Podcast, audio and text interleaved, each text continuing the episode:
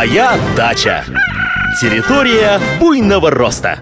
Здравствуйте, здравствуйте! В эфире информационно-познавательная, садово-огородная и цветочно-декоративная программа «Моя дача». В студии Михаил Воробьев. Сегодня мы поговорим о том, каким образом нечестные продавцы могут обмануть начинающих садоводов. Как правило, мошенники активизируются весной, в то время, когда садоводы покупают посадочный материал. Прежде всего, в 125 раз напомню, что так называемой вьющейся клубники в природе не существует. Есть только одна фальшивая фотография, которая в разных вариантах публикуется уже больше 10 лет. При случае рассмотрите рекламу этого мифического растения. Вы без труда заметите, что изображение скомпоновано из одинаковых повторяющихся фрагментов. Однако многие садоводы уже знают об этом обмане, поэтому сейчас горе-продавцы сделали другой фотомонтаж – целую серию колоновидных саженцев плодовых растений.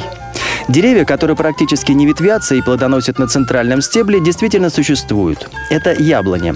В период активного роста они напоминают зеленую колонну, откуда и произошло название этой группы сортов. Однако на красочных картинках в интернете изображены колоновидные слива, абрикос, черешня и даже колоновидный крыжовник. Чтобы обнаружить факт мошенничества, внимательно вглядитесь в картинки. Фотомонтаж очевиден. Одни и те же плоды многократно повторяются в нижней, средней и верхней частях кроны. Впрочем, садоводов, которые дружат с компьютерной техникой, обмануть фальшивыми картинками сложно.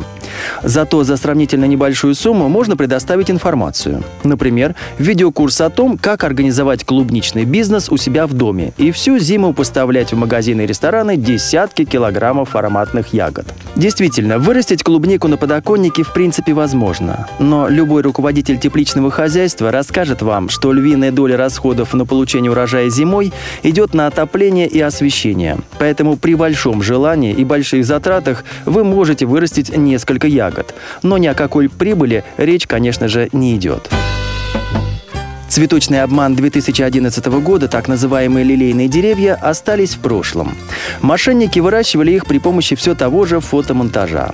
В минувшем году у садоводов появилась новая приманка – дальневосточная суперлилия, высотой 2 метра, увенчанная огромными ароматными цветами. Называется кардиокринум.